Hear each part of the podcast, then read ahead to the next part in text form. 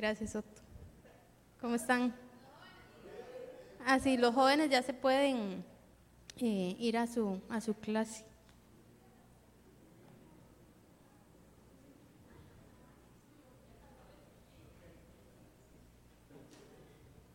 ¿Cómo están? Son las seis y media, ¿están listos para escuchar? Ah, bueno. Ok, nada más, este, antes de empezar voy a hacer una pequeña oración y después arrancamos, ¿ok? Señor, hoy te doy las gracias por tu fidelidad y tu amor. Gracias porque eres incondicional y ninguno de nosotros merecemos estar acá esta noche, pero tú nos has buscado sin ninguna condición, Señor, y, y, nos has abrazado y nos has permitido conocerte y disfrutar de tu maravilloso amor, Señor. Así que gracias por esta noche y te pido que hoy tomes control de, de lo que voy a compartir, que sean tus palabras y que podamos guardar en nuestro corazón lo que viene directo de vos y desechar lo que no. En el nombre de tu Hijo Jesucristo y confiando en el poder de tu Espíritu Santo, dejamos esto en tus manos. Amén. Ok.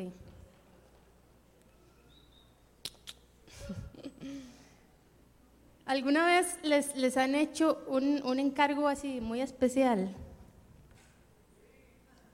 Probablemente a todos, pero quería como que lo, lo logren como visualizar. Yo estaba pensando cuando estaba haciendo la, la charla que cuando una de mis mejores amigas se comprometió para casarse, me, me escogió para que fuera la madrina de bodas. Entonces, eh, resulta que yo estaba obviamente muy contenta y muy ilusionada y ya el, el día que, que llegó la, la, actividad, bueno, no, antes habíamos ido como a hacer unas vueltas, fuimos a la iglesia en la que se iba a casar y fuimos a hacer toda la, todas las vueltas, ¿verdad? Pues resulta que el día ya propiamente de la boda, eh, yo pensé que era importante llegar un poco más temprano para llegar con calma, porque casi siempre ando en carreras, entonces yo dije, no, esta vez voy a llegar tranquila, con calma, voy a listar todas las cosas, voy a llegar temprano para ver si alguien necesita algo, ¿verdad? Yo me preparé. Pues resulta que, que ya salí temprano, literalmente pude como salir a tiempo, iba yo directo para la iglesia y ya. Llegué, pero cuando llegué, resulta que no, no, no estaban mis amigas. Y yo, qué raro, qué raro que no, que no hayan llegado. Pero pensé que como era que yo había llegado más temprano, que tal vez ellas ¿verdad? andaban tal vez en, eh, apresuradas y que todavía no, de que no podían contestar algo así, porque yo las, me puse a llamarlas a todas. Pero ya empezó como a pasar el tiempo y como que ninguna me contestaba y ninguna me, me devolvía la llamada, entonces me, me, empecé un poco a preocupar. Y resulta que ya al ratito me, me llama una, me dice, Mauren, ¿a dónde está? Y yo, ¿cómo di? Aquí en la iglesia hace rato esperando. Me dice, no, ya todas estamos aquí, ¿a dónde está usted? Bueno, resulta que estaba yo en la iglesia equivocada. Me había ido a otro lugar. Ay, no. Bueno, tuvieron que empezar sin mí, para, mientras yo me trasladaba y todo, pero bueno, gracias a Dios, realmente llegué minutos así de que acababa de empezar y ya pude disfrutar de todo el evento y, de, y, y, ya, y el resto transcurrió con bastante normalidad. Pero sí, la verdad es que eh, de, me habían hecho como ese, ese encargo, ¿verdad? Me habían dado esa, esa oportunidad y ese privilegio y llegué a otro lugar. Y, y bueno, eh, creo que si nos ponemos a, a, pensar, Dios nos ha hecho a cada uno de nosotros un encargo y bastante especial. Dios, de hecho, es, es, la gran comisión, ¿verdad? O sea, nos dijo que nos dio todo, toda la autoridad para que nosotros fuéramos y predicáramos a todas las naciones y que hiciéramos discípulos suyos y los enseñáramos a obedecer, ¿verdad? Lo mismo que Él nos había enseñado. Y para mí ese, ese llamado y esa tarea y ese encargo que Dios nos dio, a veces como que, como que sobrepasa nuestro entendimiento, ¿verdad? Es como sobreacogedor, como que uno dice, wow, cómo el Dios que creó el universo decidió eh, que, que, yo podía trabajar para Él y que, y que podía colaborar en que otras personas le conocieran. Pero sí, resulta que Él creó todo esto para nosotros y nos dio a sus hijos el encargo de que fuéramos y transmitiéramos su verdad. Y llevar esa verdad, sin duda, como les venía diciendo, representa un gran reto para, para todos nosotros, ¿verdad? Si nos vamos a, al cuento de, mi amiga, este, que el encargo realmente ni se compara con el que Dios nos ha dado, pero yo realmente estaba muy emocionado, tenía, muy emocionada, tenía muy buenas intenciones, pero no me preparé lo suficiente. No averigüé bien del lugar al que tenía que ir y, y bueno, hasta me pude poner en contacto con alguien, pero realmente no, no lo hice, no, no me preparé suficiente. Y con respecto a compartir la verdad de Dios, pasa algo y es que todos estamos ahorita en un mundo caído que ha alterado dramáticamente nuestro entendimiento y nuestra comprensión de la verdad de Dios. Porque todos hemos experimentado, hemos pasado por una serie de circunstancias que, sin duda han alterado nuestra manera de ver el mundo y eso no lo nubla, ¿verdad? Entonces, a veces no podemos ver claramente la verdad de Dios para, para nosotros, pero ciertamente Dios lo dejó escrito en, su palabra eh, y ahí está, ahí está su verdad, ¿verdad? Lo que nosotros tenemos que hacer es, es ir para poder intercambiar o para poder como transformar nuestra manera de ver el mundo para recibir la manera en que Él ve el mundo y así nosotros poder hacer el encargo que, que Él nos ha, nos ha dado. De hecho, la semana pasada Ronnie nos habló de justamente que la, que la palabra de Dios es inspirada por Él y es útil para enseñarnos, para reprendernos, para un montón de cosas. Hay muchas cosas que nosotros podemos aprender de, de su palabra, pero hoy nos vamos a enfocar en los consejos que Pablo le da a Timoteo en la segunda carta de, de Timoteo, para que Timoteo se pueda presentar delante de Dios como un obrero, un trabajador aprobado. Y vamos a ver tres consejos, bueno, cuatro consejos particularmente que nos van a fortalecer y nos van a capacitar para ser esos obreros aprobados que el Señor quiere de nosotros para poder exponer fielmente su palabra, la palabra de Dios. Entonces, si me acompañan, es un texto extensillo, pero lo vamos a leer completo para entrar en contexto y, poderlo seguir a lo largo de la, de la charla. Es 2 Timoteo 2, del 14 al 26. Ahí está. Dice, le dice Pablo a Timoteo, no dejes de recordarles esto, adviérteles a personas de, confianza que él había escogido para enseñarles de la palabra, y les adviérteles delante de Dios que eviten las discusiones inútiles, pues no sirven nada más que para destruir a los oyentes. Esfuérzate por presentarte a Dios aprobado, como obrero que no tiene de qué avergonzarse y que interpreta rectamente la palabra de Dios. Evita las discusiones profanas porque los que se dan a ellas se alejan cada vez más de la vida piadosa y sus palabras se extienden como gangrena. Entre ellos están Himeneo y Fileto, que se han desviado de la verdad. Andan diciendo que la resurrección ya tuvo lugar y, y así trastornan la fe de algunos. A pesar de todo, el fundamento de Dios es sólido y se mantiene firme, pues está sellado con esta inscripción. El Señor conoce a los suyos. Y esta otra que se aparte de la maldad todo el que invoca el nombre del Señor. En una casa grande no solo hay vasos de oro y de plata, sino también de madera y de barro, unos para usos especiales y otros para fines ordinarios. Si alguien se mantiene limpio, llegará a ser un vaso noble, santificado, útil para el Señor y preparado para toda buena obra. Huye de las malas pasiones de la juventud y esmérate en seguir la justicia, la fe, el amor y la paz junto con los que invocan al Señor con un corazón limpio. No tengas nada que ver con discusiones necias y sin sentido, pues ya sabes que terminan en pleitos. Y un siervo del Señor no debe andar peleando, más bien debe ser amable con todos, capaz de enseñar y no propenso a irritarse. Así, humildemente, debe corregir a los adversarios con la esperanza de que Dios les conceda el arrepentimiento para conocer la verdad, de modo que se despierten y escapen de la trampa en que el diablo los tiene cautivos y sumisos a su voluntad. Ok, ese es el texto que vamos a estar viendo. Entonces Pablo hablándole a Timoteo y aconsejándole para que él se pueda presentar eh, delante de Dios como un trabajador aprobado que comparte fielmente su palabra. Entonces vamos a ver el primer consejo. Lo primero que le, dice Pablo es evitemos las discusiones inútiles, ¿verdad? Les dice eso, adviértales que eviten esas discusiones.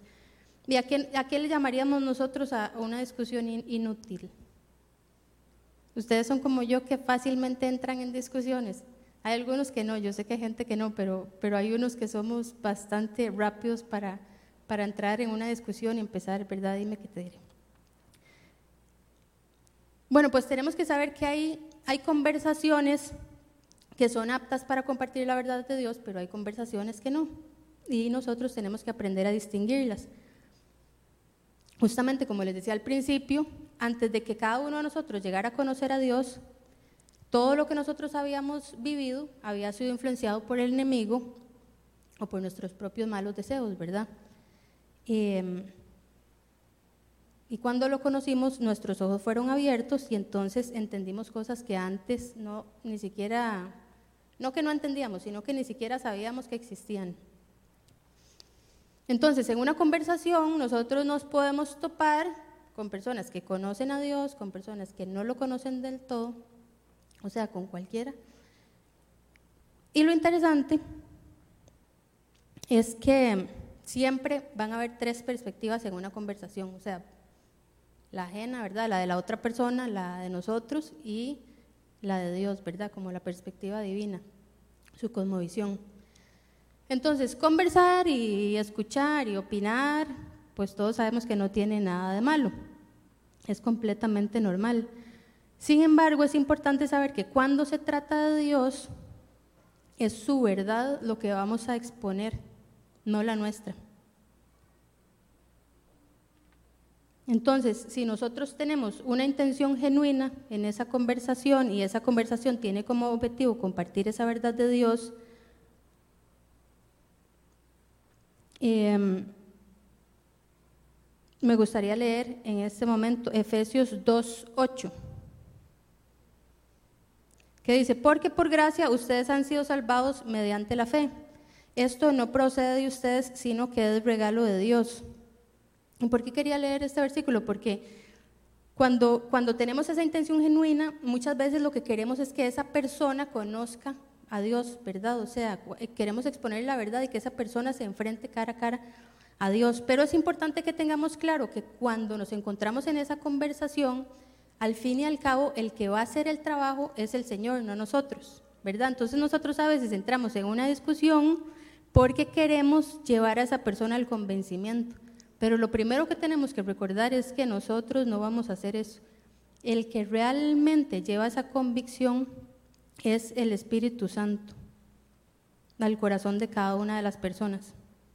Entonces, cuando entramos en una discusión y ya vemos que se trata como de quién tiene la razón, ¿verdad? Y no realmente de que la persona conozca a Dios, es una gran alerta como para decir, mejor, mejor dejamos la conversación aquí, ¿verdad? Em, porque cuando, y no solamente de que nosotros nos demos cuenta de que, de, que, de que, queremos entrar en un punto como de convencimiento, sino también porque muchas veces las personas con las que estamos conversando y con las que queremos entregarle toda esa verdad que Dios nos ha dado, tal vez no tienen un corazón dispuesto en ese momento. Y eso tenemos también que aprender a distinguirlo. Si esa persona no está dispuesta para que el Espíritu Santo traiga esa convicción o ese momento no está pasando. Y yo sé que no es fácil porque nuestro corazón siempre está anhelando que los demás le conozcan, ¿verdad? Pero sí tenemos que pedirle ese discernimiento al Espíritu Santo para saber en qué momento es el oportuno para detenernos y evitar entrar en, esa discusión. ¿Y por qué? Porque entrar en esa discusión, nos lo dice Pablo ahí, trae destrucción. Entonces, es importante que sepamos, si vamos a entrar en una discusión porque queremos convencer, o porque pensamos que necesitamos defender a Dios, vamos a entrar en, vamos a abrir una puerta para destruir. Y eso es lo que le dice ahí, le dice, adviérteles delante de Dios que eviten las discusiones inútiles, pues no sirven nada más que para destruir a los oyentes. Entonces hay más probabilidades de que el oyente se destruya con esa discusión que no tiene sentido y que no tiene propósito que realmente de acercarlo. En el caso de que, de que esa sea nuestra intención, ¿verdad? Em, y bueno, como les decía, yo creo que muchas veces nos dejamos llevar y entramos resbalados en esas discusiones, ¿verdad? Pienso yo que por esas dos razones, o porque queremos demostrar que nosotros tenemos la razón, ¿verdad? Ya se convierte como en un no, yo tengo que, explicarle a esta persona porque tiene que entender que yo entiendo bien la palabra de Dios y él no, ¿verdad? A veces llegamos a ese punto como de querer demostrarle, no, yo soy la que lo entiendo, usted está perdido. O la otra razón por la que nos dejamos llevar también es porque a veces pensamos que Dios necesita que lo defendamos. ¿Verdad? Es como, no, es que están diciendo tal cosa de Dios y entonces como que nosotros queremos seguir, seguir, seguir, como para defenderlo. Y entonces vamos a leer primera Timoteo, eh, bueno, no todo, vamos a ver.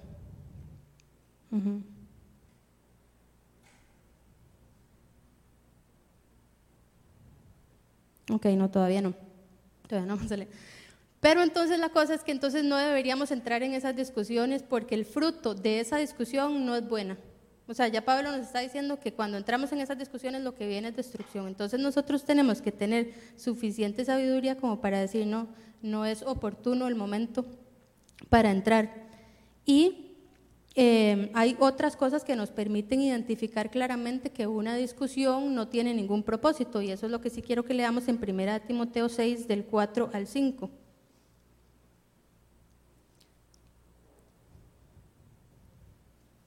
Ya dice emocionado que no entienda, dice, ese tal padece el afán enfermizo de provocar discusiones inútiles que generan envidias, discordias, insultos, sospechas, altercados entre personas, ¿verdad? Carentes de la verdad.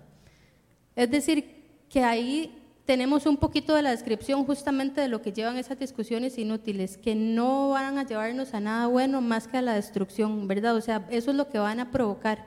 Entonces, por eso es que es mejor hacer un alto y decir, no, aquí mejor no entrar.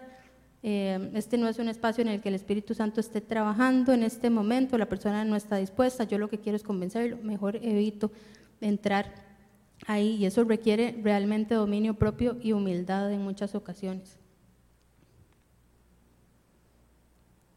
Y lo que sí tenemos que tener claro es que nosotros los creyentes representamos una oportunidad para que la verdad de Dios sea revelada, para que sea conocida, ¿verdad? Para que esta persona experimente el amor de Dios. Entonces tenemos que ser muy conscientes de que realmente si lo que está motivando nuestro corazón es algo distinto a eso, entonces mejor evitarlo.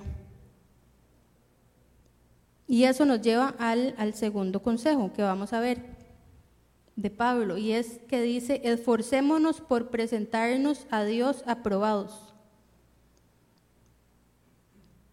Y refiriéndome al, ejemplo que les, daba, que les estaba dando al principio, es curioso porque a pesar de que mis intenciones para ir a la boda de mi amiga eran buenas. Yo estaba emocionada y yo quería ir y me alisté temprano y demás. Em, a pesar de eso, yo no estaba bien preparada.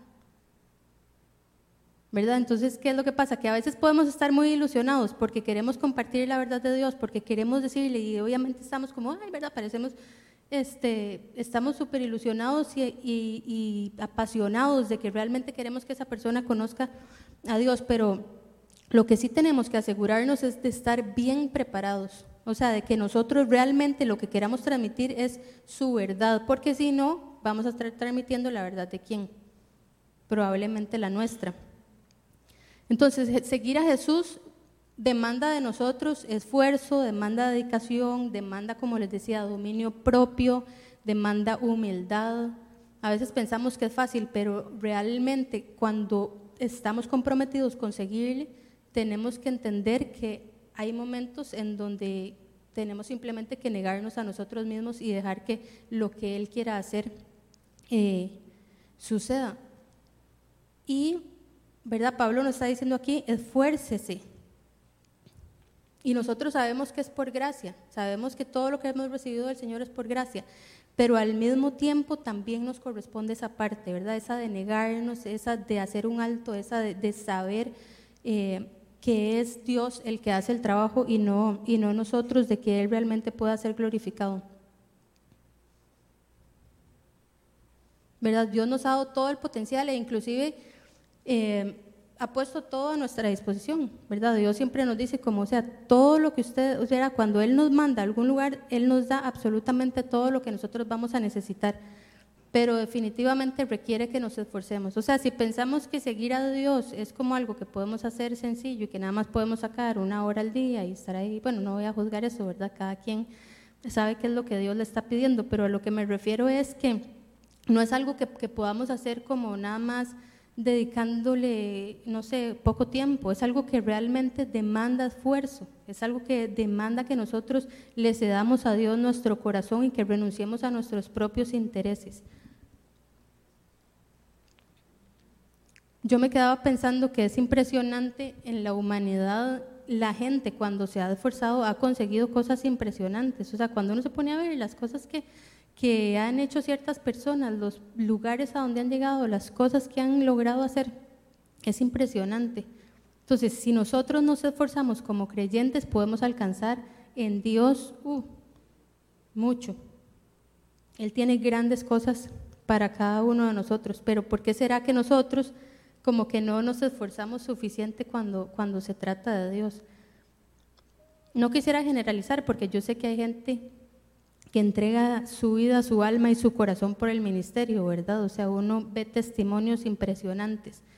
Pero sí quisiera hacer como un llamado para nosotros de darnos cuenta de que podemos esforzarnos más, siempre podemos dar más. No es para cargarnos, es para recordar que esa tarea que Dios nos asignó es algo que vale la pena, es un reto para nosotros. Tenemos que perseguirlo con pasión, entregar todo lo que nosotros tenemos para Él. En el original esa palabra que estábamos leyendo en el, en el versículo que dice esfuérzate, en realidad lo que hace referencia es hacer diligente. Y eso es lo que yo quisiera que nosotros nos llevemos hoy, ¿verdad? O sea, que nosotros aprendamos a ser diligentes para el Señor, que cuando algo se trata de Él lo hagamos sin dudar, que podamos decirle sí, pero un sí que valga la pena, ¿verdad? A veces decimos como sí y sí y sí y el sí como que se, se deshace, ¿verdad? O sea, a veces los sí de nosotros no son de verdad. Y realmente Pablo le aconseja a, a Timoteo, esfuércese por presentarse a Dios como un trabajador aprobado. Y lo dice Pablo, ¿verdad? Que ha entregado su vida completa para, para el ministerio. Y si lo hacemos así, no vamos a tener de qué avergonzarnos, que es lo que dice parte del, del, versículo, que dice, esfuérzate por presentarte a Dios aprobado como obrero que no tiene de qué avergonzarse. ¿Verdad? Contándoles la historia de mi amiga, yo me vi avergonzada porque no me preparé suficiente.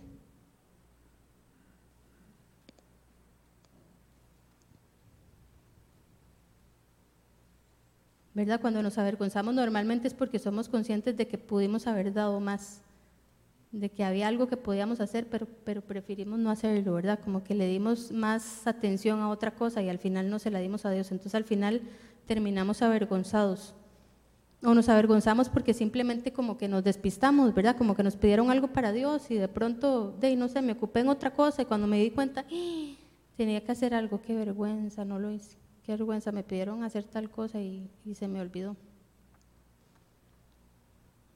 O a veces pasa que tenemos, o sea, como que hay algo que tenemos que hacer para Dios y hay un montón de otras cosas en nuestra vida y todo nuestro esfuerzo, toda nuestra energía la dedicamos a esas otras cosas y a Dios el tiempo que queda. Y a veces no nos queda tiempo, entonces estamos, estamos mal, ¿verdad? A veces no queda tiempo. Todas las responsabilidades que tenemos, a veces no nos queda tiempo para Dios. Y eso yo creo que también nos avergüenza, ¿verdad? Cuando están hablando de un tema y uno, yo la verdad es que para Dios hago tan poquito, que qué vergüenza, mejor no digo nada. Y a veces creo que también otra cosa eh, que nos puede avergonzar, tal vez si somos conscientes, es que a veces entregamos toda nuestra fuerza y toda nuestra entrega y todo lo que tenemos a causas distintas a las de Dios, ¿verdad? O sea, como que vemos algo que sí, que es, que es bueno, es algo que es bueno, es una causa buena, es para gente que quiere hacer esto, que quiere ayudar, que quiere beneficiar en algo, es algo bueno, pero de pronto eso consume toda nuestra energía y cuando se trata de Dios, no, porque ya estamos comprometidos, ¿verdad? Ya estamos como demasiado enfocados en esa otra cosa. Y bueno, ¿cómo se supone que vamos a, a prepararnos, ¿verdad? Y es justamente interpretando correctamente su palabra, que es lo que dice el versículo. Esfuérzate por presentarte a Dios aprobado como obrero que no tiene de qué avergonzarse y que interpreta rectamente la palabra de verdad, que es lo que vimos la semana pasada con Ronnie y lo que vamos a leer ahorita en 2 de Timoteo 3 del 16 al 17. Dice, toda la escritura es inspirada por Dios y útil para enseñar y reprender, para corregir y para instruir en la justicia, a fin de que el siervo de Dios esté enteramente capacitado para toda buena obra. ¿verdad? La palabra de Dios es inspirada por Él y es para capacitarnos a todos para que estemos listos para esas obras, para ese llamado, para, para, esa, para ese encargo que Dios nos dio. Entonces sí, tenemos que dedicarle tiempo a Dios, pero no solamente activamente, sino en estudiar, en aprender, en interpretar su palabra. Es algo que sin duda tenemos que hacer, ¿verdad? O sea, si nosotros vamos a exponer la verdad de Dios y la queremos compartir con gente, tenemos que asegurarnos de que lo que vamos a compartir es su verdad, ¿verdad? Y no ideas que tal vez no tienen fundamento. Qué triste sería saber que alguien está dándolo todo, pero que su base es débil, ¿verdad? Entonces al final quiere entregar todo y quiere compartir la verdad de Dios, pero no tiene buen fundamento que, compartir. Ahora, hago la aclaración definitivamente que para servirle a Dios tampoco es que tenemos que estar 100% preparados, ¿verdad? O sea, Dios nos llama y Él nos va preparando. Pero lo que sí quiero aclarar aquí es que sí tenemos que tener el interés de prepararnos. Me explico, o sea, si fue que Dios nos llamó y en ese momento había algo que hacer, Dios nos va a utilizar. Pero si nosotros tenemos el privilegio de prepararnos en su palabra y preferimos no hacerlo, es algo que no estamos haciendo correctamente porque Él nos lo dejó ahí con un propósito específico. ¿Sí me voy a entender? O sea, podemos ir a servirle y Él va a poner las cosas ahí, pero tenemos que buscar, aprender y prepararnos en todo lo que Él tiene para nosotros también.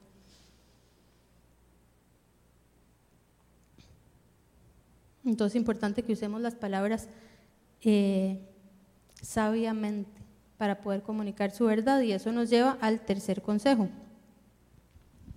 que dice Pablo, dice en 2 Timoteo 2.16, dice, evita las discusiones profanas porque los que se dan a ellas se alejan cada vez más de la vida piadosa. Entonces, ¿qué es algo, que es algo profano? Ahí vamos a leer eh, la palabra que está escrita en el original, que es kenofonia. Ahí Ronald ahorita la va a poner. Ahí lo que quiere decir esa palabra en el original cuando dice profano es parlerías vanas, palabras vacías. O sea, expresiones que no tienen sentido, que no tienen un norte, que no tienen eh, un objetivo, que carecen de realidad.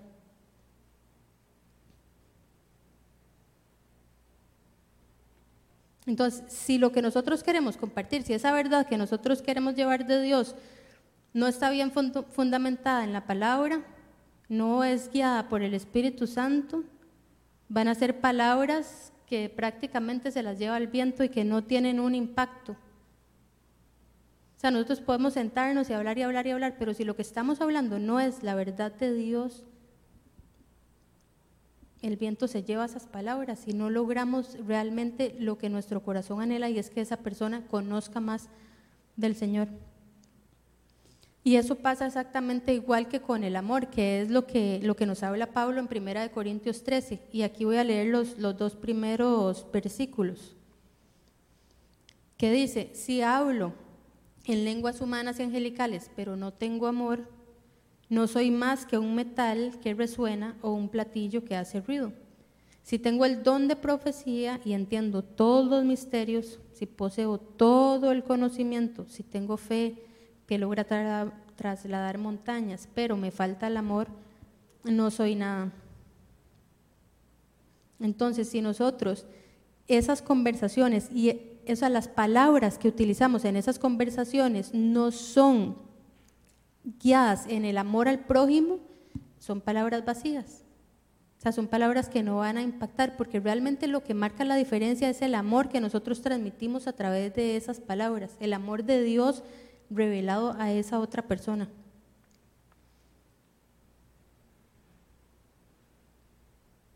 Y como dice el versículo, ¿verdad? Esas palabras vacías, ¿a qué nos llevan? Nos alejan de una vida piadosa. Y uno podría pensar como, bueno, de, tal vez, ¿verdad? Si, si hablo mucho y esas palabras que estoy diciendo como que no tienen nada de sustancia, no tienen ninguna realidad y así, pues no puede pasar como gran cosa. Pero lo que no nos damos cuenta es que eso nos aleja del Señor. O sea, cuando estamos compartiendo palabras sin fundamento, y aquí, aquí, aquí voy, ahí está la, la, importancia de que nosotros nos preparemos y no nos dejemos llevar por lo que nos dicen otros, porque a veces fundamentamos nuestra vida cristiana en lo que escuchamos, ¿verdad? Inclusive lo que yo estoy diciendo hoy, uno tiene que ir y buscarlo, ¿es eso realmente lo que, lo que Dios está diciendo? Sí, porque ¿con qué lo comparamos si nosotros no conocemos la palabra de Dios? No podríamos. Entonces es importante que nosotros nos aseguremos de que la verdad que nosotros estamos guardando, que la verdad que nosotros queremos llevar, sea la verdad de Dios y no sean ideas ahí que estamos agarrando en el aire de cosas que hemos escuchado, pero que tal vez son ideas equivocadas. Muchas veces pasa eso, escuchamos charlas buenísimas, pero al final la verdad que están transmitiendo no necesariamente es 100% correcto. Y entonces nosotros no lo llevamos, lo arrastramos y al final lo compartimos con alguien más y no nos damos cuenta que en realidad lo que estamos es colaborando para que nos alejemos más de Dios en lugar de acercarnos. Es importante que seamos temerosos de la palabra de Dios, que aprendamos qué es lo que Él quiere que nosotros transmitamos y que no lo enseñemos equivocadamente.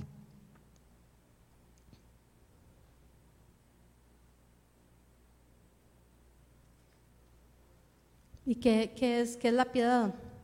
Yo siento que a veces tal vez no les pasa a todos, pero yo siento que a veces esas palabras como que no están en el vocabulario diario de uno, ¿verdad? Entonces a veces yo como que digo piedad y realmente no me identifico tanto. Entonces quería poner la definición y dice que la piedad es la virtud que inspira por el amor a Dios, tierna devoción a las cosas santas y por el amor al prójimo, actos de amor y de compasión.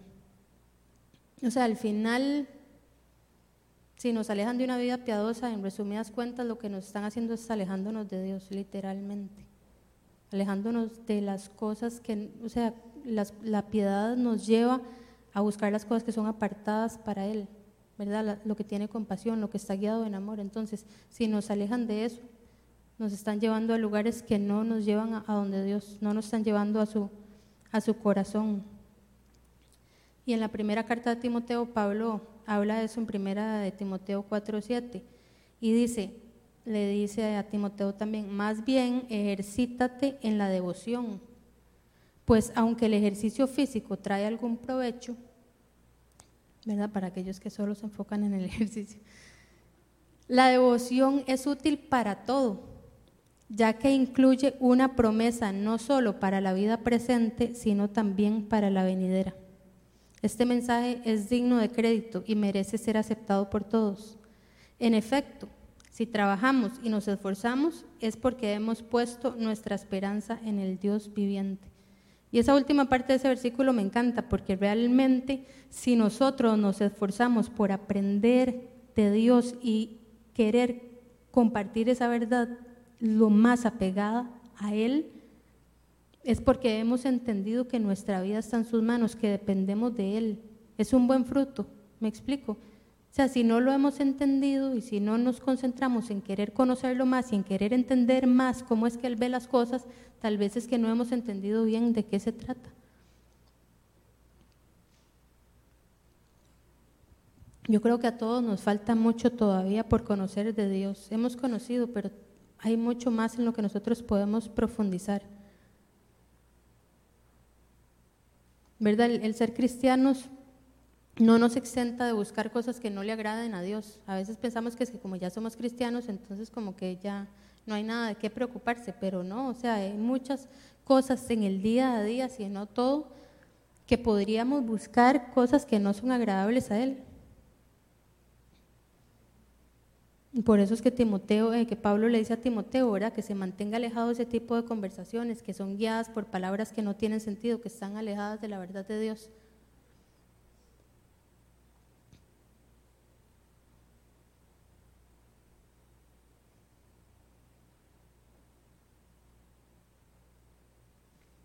Ahí en ese, en ese mismo texto, Pablo menciona, creo que es en el versículo como 19 o 20, a dos personas que justamente estaban, em, no sé si lo podemos poner, Ronald, tal vez donde habla de, Fileto y, y el otro muchacho.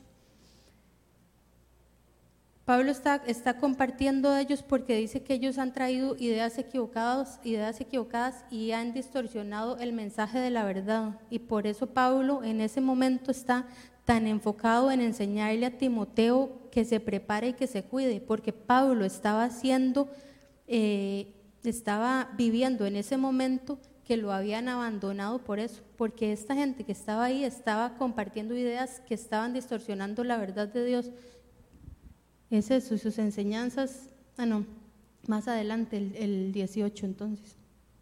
Eh, pero sí, o sea, Pablo expone este caso de estas dos personas que, que se estaban alejando, que estaban eh, alejando a la gente de la verdad por estar compartiendo ideas, ideas equivocadas. Y por eso es que muchas veces tenemos como que hacer ese alto y darnos cuenta de qué es realmente lo que estamos defendiendo. Y yo sé que suena un poco raro, ¿verdad? Como que uno diga que uno se ponga a pensar en lo que está defendiendo, pero es que a veces nos topamos con esa realidad de personas que defienden a muerte ideas que, que tal vez no, no, están bien cimentadas en Dios. A veces la gente no, no se da cuenta y nosotros podríamos estar viviendo eso, ¿verdad? Estar defendiendo algo y que tal vez no es así como lo estamos defendiendo. Entonces vale la pena que nosotros hagamos una pausa y, nos, y analicemos realmente si lo que estamos compartiendo es la verdad de Dios y no una verdad nuestra, una verdad a medias. Porque cuando hacemos eso, o sea, si no tenemos suficiente temor de Dios y compartimos una verdad a medias, podemos provocar que gente se confunda, que gente se pierda, que gente al final diga, no, es que a mí me enseñaron esto y tun, tun, tun, y es, es, es difícil, que hay, que hay que saber que hay que tener demasiado cuidado en lo que uno comparte de Dios. Es, un, es una responsabilidad muy grande lo que nosotros nos toca de llevar y transmitir su verdad. Ahora sabemos que el Espíritu Santo sin duda nos acompaña y nos prepara y nos da las palabras y demás, pero, pero pasa que la gente se puede perfectamente desviar de la verdad y tenemos que tener un corazón celoso, un corazón que busque realmente profundizar en Él y en la verdad que Él tiene para nosotros y lo que nosotros vamos a, a compartir.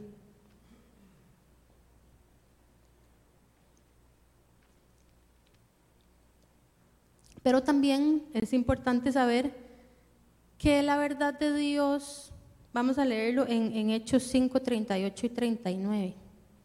Vean lo que dice Hechos. Me va a saltar y va a llegar a después de Los Dice, si lo que se proponen y hacen es de origen humano, fracasará. Pero si es de Dios, no podrán destruirlos y ustedes se encontrarán luchando contra Dios. Vamos a ver, la verdad de Dios va a permanecer. Una persona no puede destruir la verdad de Dios. Eso, si, algo es de Dios, eso va a permanecer en el tiempo. Lo que sí tenemos que tener cuidado es de lo que nosotros estamos enseñando para no perjudicar a las personas que nos están escuchando. Entonces tenemos que cuidar nuestro corazón, inclusive de lo que escuchamos, de esas ideas que no necesariamente tienen fundamento. Hasta en charlas y todo, realmente tenemos que tener mucho cuidado, inclusive ahora en estos tiempos hay demasiada gente que quiere compartir cosas de Dios y uno ni sabe realmente qué es lo que están, entonces no nos podemos dejar llevar. A veces nos topamos con alguien que tal vez dice ser cristiano y ya por eso no significa que le tenemos que creer. O sea, los frutos son los que terminan revelando qué es lo que estas personas están creyendo. Y nosotros tenemos que tener la capacidad de poder distinguir si lo que están compartiendo con nosotros es cierto o no. ¿Y cómo lo vamos a hacer? Comparándolo con la verdad de Dios. Por eso es que tenemos que estudiarla, sino con qué. Si yo no estudio la palabra de Dios y vienen y me cuentan algo que parece que tiene mucho sentido, puede que yo me vaya ahí en el, en el cuento.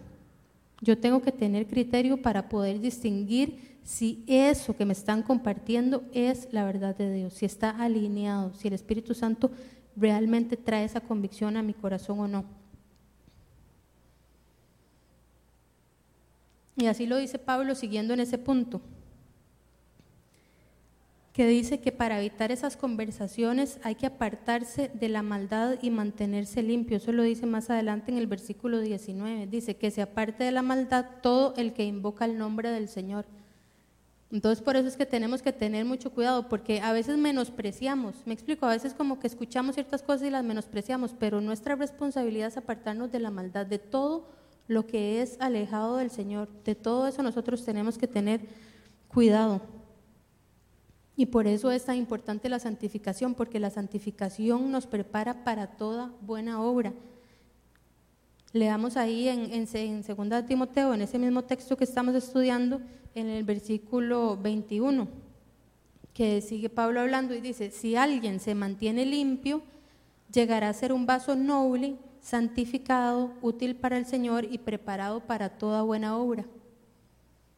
No podemos vivir como cristianos que no se apartan de la maldad, que un día pasan una cosa y la verdad es que de ya yo soy cristiano, no me va a pasar nada. No podemos vivir así menospreciando las cosas que nos rodean. Tenemos que cuidar y guardar nuestro corazón. No podemos acercarnos a tentaciones simplemente porque somos cristianos. Ay, bueno, aunque caiga la tentación no me va a pasar nada, nada me puede alejar del Señor. No, no es así.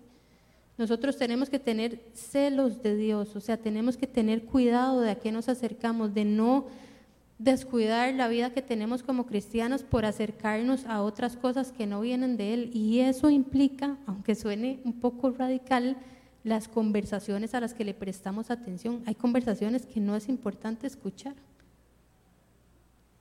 Cada quien tiene que saber, o sea, nosotros definitivamente, ¿verdad? También tenemos un espíritu que nos acompaña, que nos defiende y que todo. No es tampoco que uno no pueda escuchar, pero lo que hay que tener cuidado es de en qué momento eso empieza a ser interesante para mí, ¿verdad? O sea, a veces tal vez nos metemos en conversaciones así y cuando nos damos cuenta ya no representan para nosotros nada incómodo, sino que ya es como normal y cuando pasa y cuando llegamos a lo normal ya cuando nos damos cuenta ya estamos hablando cosas sin sentido. Entonces, por eso es tan delicado y tan cuidadoso que realmente protejamos nuestro corazón. En Dios definitivamente somos libres, ¿verdad? O sea, no quiero que se vayan con una idea errada. Somos libres en Dios. Dios nos cuida, Dios nos protege. Es un poco el cuidado que tenemos que tener con nuestro corazón, de lo que alimenta nuestro corazón. Lo que realmente nosotros recibimos es lo que vamos a tener para dar. Entonces, si dedicamos tiempo a recibir cosas que no tienen el fundamento de Dios, nos van a desviar de una vida piadosa, dice Pablo. Y finalmente llegamos al cuarto consejo. Y es que Pablo le dice a Timoteo, huye en el, en el versículo 22, huye de las pasiones de la juventud y esmérate en seguir la justicia, la fe, el amor y la paz. Y ahí sigue un poquito más que lo vamos a ver más adelante. Entonces Pablo considera importante eso, ¿verdad? Decirle a, a Timoteo que huya de las pasiones de la juventud. Porque él sabe, Pablo sabe que Timoteo va a verse tentado hacia todo lo que está a su alrededor. ¿Y qué es lo que Pablo le dice? Huya, ¿verdad? No le dice como tenga cuidado, manténgase alerta, no le dice huya, huya de todo eso, de todas las pasiones. ¿Por qué? Porque de fácil lo empiezan a desviar.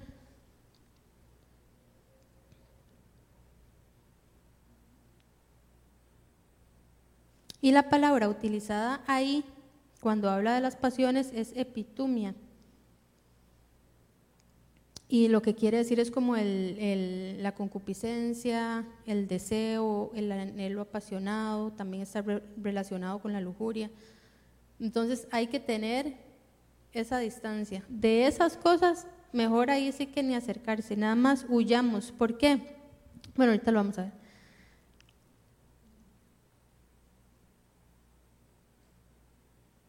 Ahora, estaba pensando también en que nosotros somos extranjeros, ¿verdad? estamos aquí de paso. Nuestra vida y nuestra ciudadanía, nuestro hogar realmente están en Dios. Nosotros estamos aquí de paso. Entonces tenemos que tener cuidado porque a veces queremos abrirle la puerta de nuestra casa, ¿verdad? En nuestro espíritu, para que se pase y se siente en la silla, se pase la mesa, pase al comedor a cosas que no tienen que entrar. Entonces hay que tener demasiado cuidado de las puertas que abrimos. Entonces por eso mejor huya. Si está frente a algo que lo va a distraer del plan que Dios tiene para usted, mejor ni se acomode mucho. Salga de ahí corriendo. Y ahora sí, es interesante porque Pablo lo que le dice es, huya de las pasiones juveniles y esmérese en qué?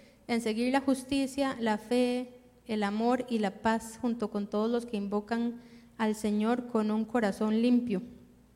Y aquí me llama la atención que le, que le dice que, que dice junto con los que invocan al Señor, que uno diría así. Pero Pablo no solo dice eso, sino que le dice junto con los que invocan al Señor con un corazón limpio. Y esa parte es importante porque muchos podríamos invocar al Señor, pero no necesariamente queremos esforzarnos en mantenernos limpios para Él, como está diciendo Pablo. Entonces, junto con esos que invocan al Señor y que cuidan su corazón y que protegen su vida para Dios, junto con esos, esmérese en seguir la justicia, el amor, la fe, la esperanza.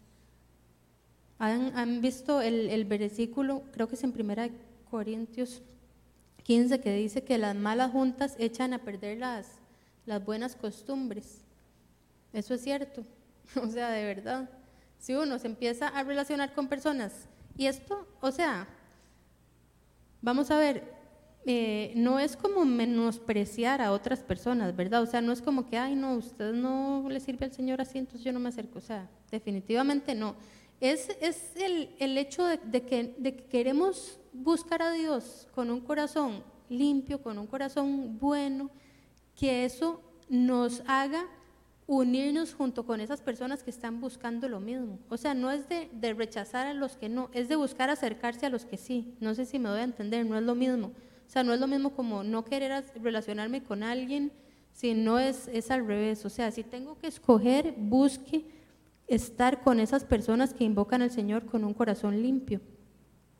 Nos tenemos que relacionar con todas las personas, sin duda, y el juicio tiene que salir de nuestra mente y no es eso, ¿verdad? O sea, no, no quisiera como que eso se salga de contexto. Es nada más que, que nuestro corazón, con el anhelo de, de estar cerca de Dios, busque estar con personas que tengan ese mismo anhelo, que personas que alimenten, personas que instruyan, personas que acompañen. Eso es un poco el, consejo que, que está trayendo Pablo a, Timoteo.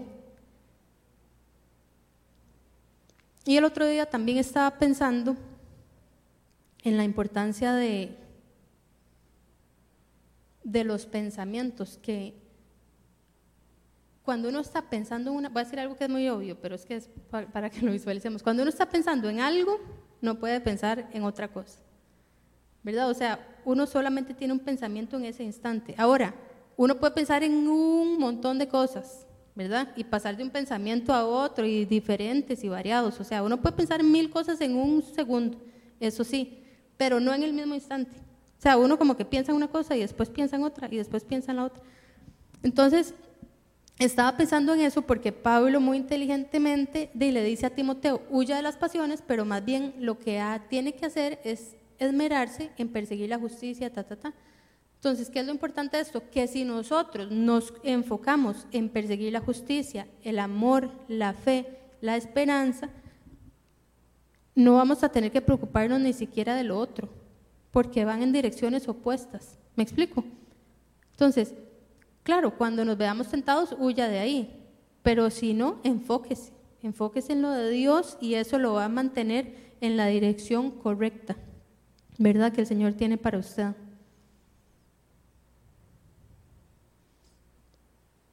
Leamos Marcos 4:19, que dice esto, dice, pero las preocupaciones de esta vida, el engaño de las riquezas y muchos otros malos deseos entran hasta ahogar la palabra, de modo que ésta no llega a dar fruto.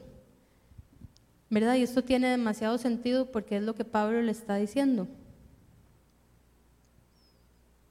O sea, cuando uno se deja llevar por las preocupaciones de la vida, de este mundo, cuando uno se deja, preocupaciones van a haber, ¿verdad? En algún momento vamos a estar preocupados, en otros momentos no tanto, y así. Pero cuando nosotros nos dejamos envolver por esas preocupaciones, ¿verdad? Y dice aquí el versículo, y otros muchos malos deseos, o sea, si nos dejamos envolver por eso, por esos deseos pecaminosos, por esas pasiones juveniles, eso termina ahogando la palabra. Entonces, por eso Pablo dice, ahí ni se meta, o sea, ni se concentre en eso, porque después salir es más complicado, mejor salga corriendo de ahí. ¿Verdad? Entonces, no solo nos ayuda como a mantenernos enfocados, ¿verdad? Según el versículo, porque dice al final, de modo que esta no llega a dar fruto. Es decir, que si estamos buscando y persiguiendo la justicia, el amor, la fe, la esperanza, todo esto de Dios, vamos a dar mucho fruto. Entonces, no solo para mantenernos enfocados, sino para que podamos dar fruto y por el fruto podamos dar testimonio del amor de Dios a otras personas. ¿Verdad? Vamos a ser reconocidos por el fruto.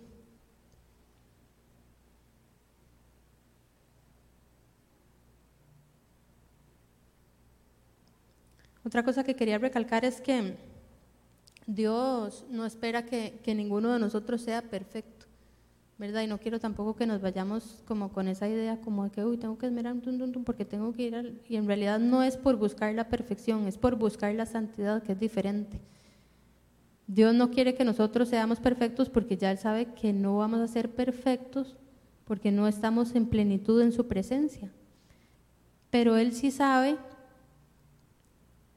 que con Él podemos alcanzar muchas cosas y para poder ser, eh, para poder experimentar esas cosas que Él tiene para nosotros muchas veces es a través de la santificación, porque cuando vamos siendo como depurados, como transformados, limpiados, cuando nuestra mente va siendo transformada con Él, eso nos va llevando a disfrutar todo lo que Él tiene para nosotros.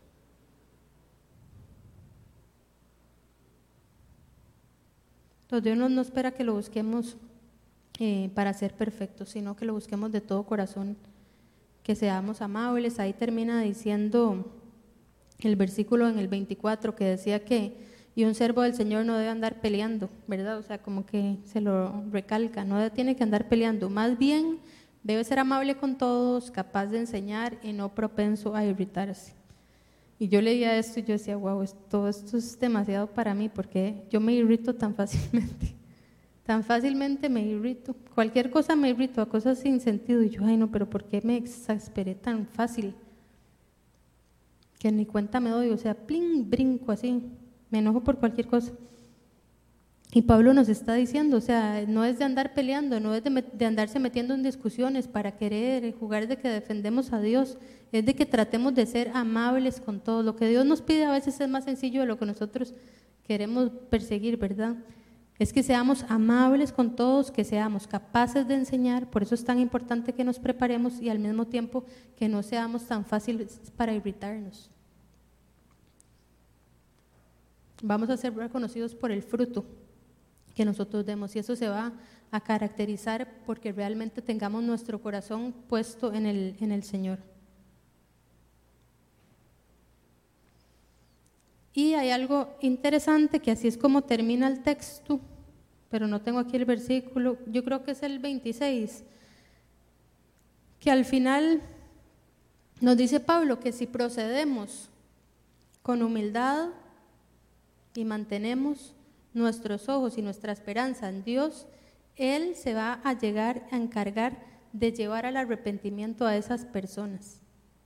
Entonces, por eso a veces tenemos que bajar un poco el, el volumen y prepararnos y estar dispuestos y perseguirlo y hacer lo que Él nos pide que hagamos, pero saber que no nos toca ni defenderlo ni convencer a nadie, porque Él es el que va a llevar a cada persona que nosotros amamos y que nosotros queremos que lo conozca justamente al, arrepentimiento. Así que sigamos confiando en Él. Y para, para terminar, me gustaría eh, leerles estos cuatro, estos cuatro consejos que estudiamos el día de hoy y se los leo a ustedes, así como Pablo lo hizo con Timoteo, parafraseándolo y cambiándolos un poquito, pero para que nos los llevemos así. Primero, evitemos las discusiones inútiles.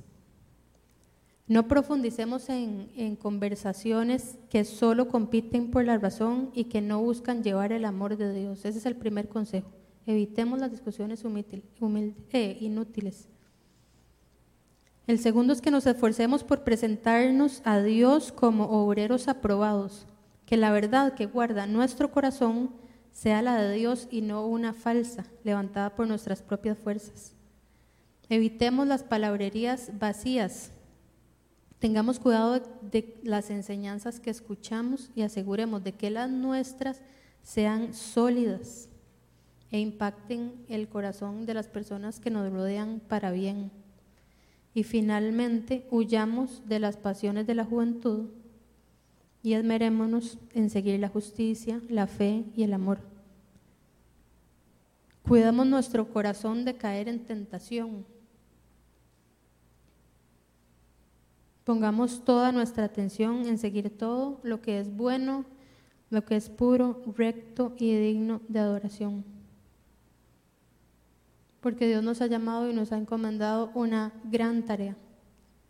Y si nos distraemos, nos vamos a perder el privilegio realmente de, vivir esa aventura.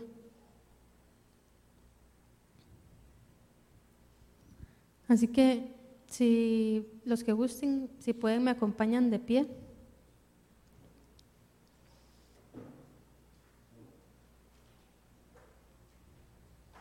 Si hoy tal vez sentimos que, que no hemos dado suficiente, o que nos hemos distraído por cosas, de situaciones en la vida. O que nos hemos dejado como envolver quizás por el corre-corre de la sociedad.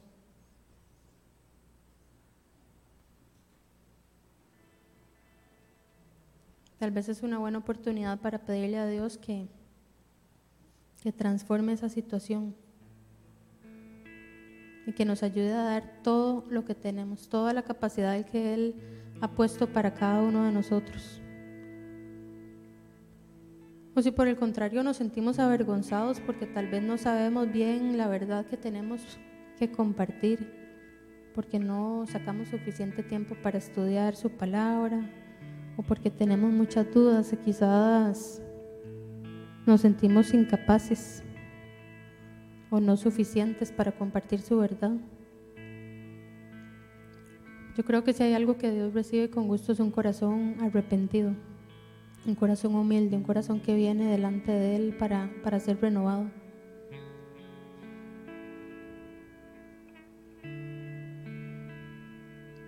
O si tal vez hoy sentimos que nuestra camiseta, la que llevamos puesta, es distinta a la del Evangelio que estamos persiguiendo con todo nuestro ser otras cosas que no son las de Él.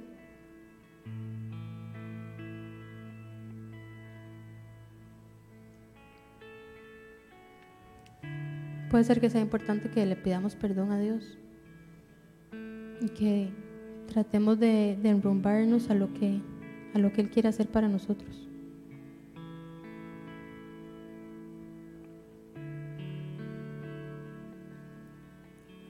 O si el tesoro de su vida, de su corazón está en otro lugar, si la motivación de su vida tal vez es, personal, si, si por eso no se identifica tal vez con el hecho de, perseguir lo suyo y de exponer su verdad, porque tal vez sus metas están más orientadas a cosas personales.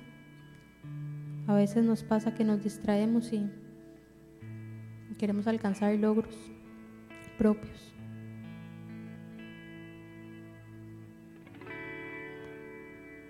Yo creo que es una buena oportunidad para, para pedirle a Dios que que nos ayude a escribir una historia nueva, una historia distinta. Una historia en la que, en la que nuestro testimonio revele su amor. Una historia en la que las personas que están a nuestro lado disfruten porque perciban el amor de Dios.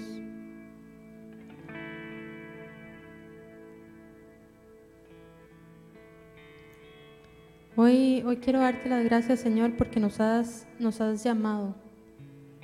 Todos estamos en, en lugares en nuestra vida distintos. Pero tú quieres trabajar con nosotros en donde estamos. En ese lugar ahí quieres trabajar con nosotros, Señor. Y nosotros queremos estar delante de ti como obreros aprobados, como hombres y mujeres que persiguen tu verdad, que no, no la negocian por nada.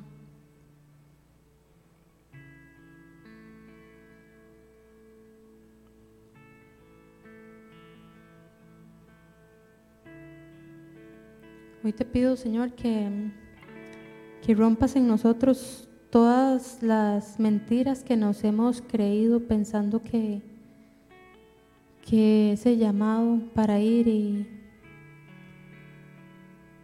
evangelizar a las naciones que, que no es para nosotros, porque ahí donde estemos, Señor, siempre habrá alguien a quien podamos compartirle tu verdad.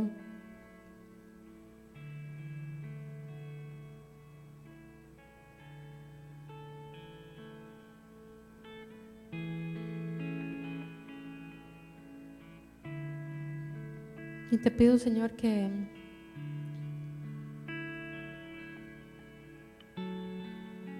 que nos ayudes para enfocarnos día a día en lo que alimenta nuestro corazón. Que nos enseñes a decirle que no a todo lo que nos aleja de ti. Hoy te pido que abras nuestros ojos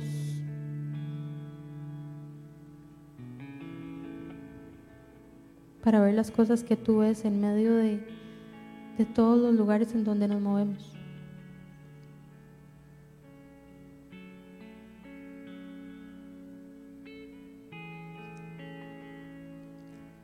Gracias Señor de verdad por habernos escogido, por habernos llamado, por prepararnos, por todo lo que haces con nosotros, Señor.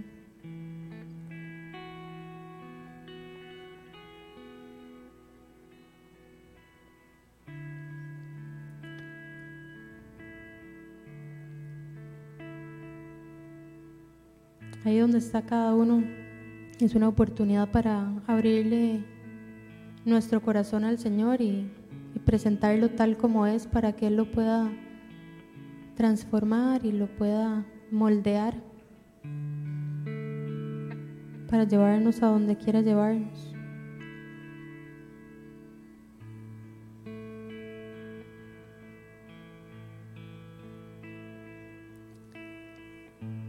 Y les recuerdo también que, que si hay algo en sus corazones que quieran presentarle al Señor, hay algo por lo que quiera que nosotros los acompañemos en oración.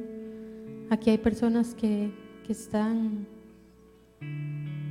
con ojos abiertos esperando para que alguno de ustedes levante la mano y poderlos acompañar en oración. Así que, que si alguien quiere que alguien se acerque, nada más levante la mano y, y alguno de nosotros estará ahí con ustedes.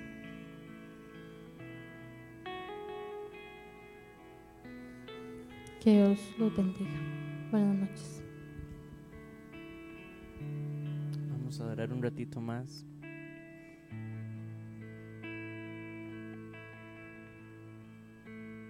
Y si usted eh, continúa necesitando oración, puede pasar al frente o puede levantar su mano y alguien se va a acercar a donde está usted y va a orar por usted.